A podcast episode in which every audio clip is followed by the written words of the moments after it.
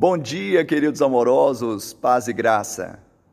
Procurai a paz da cidade para onde vos desterrei, e orai por ela ao Senhor, porque na sua paz vós tereis paz. Jeremias 29, 7. E feliz a nação cujo Deus é o Senhor, e o povo que ele escolheu para a sua herança. Salmos 33, 12.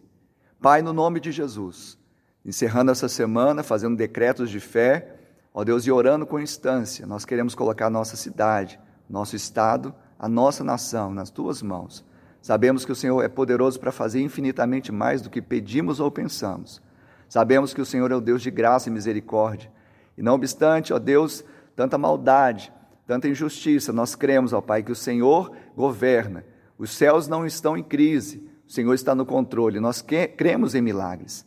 Pai, que o Senhor coloque a mão agora sobre a nossa terra e abençoe.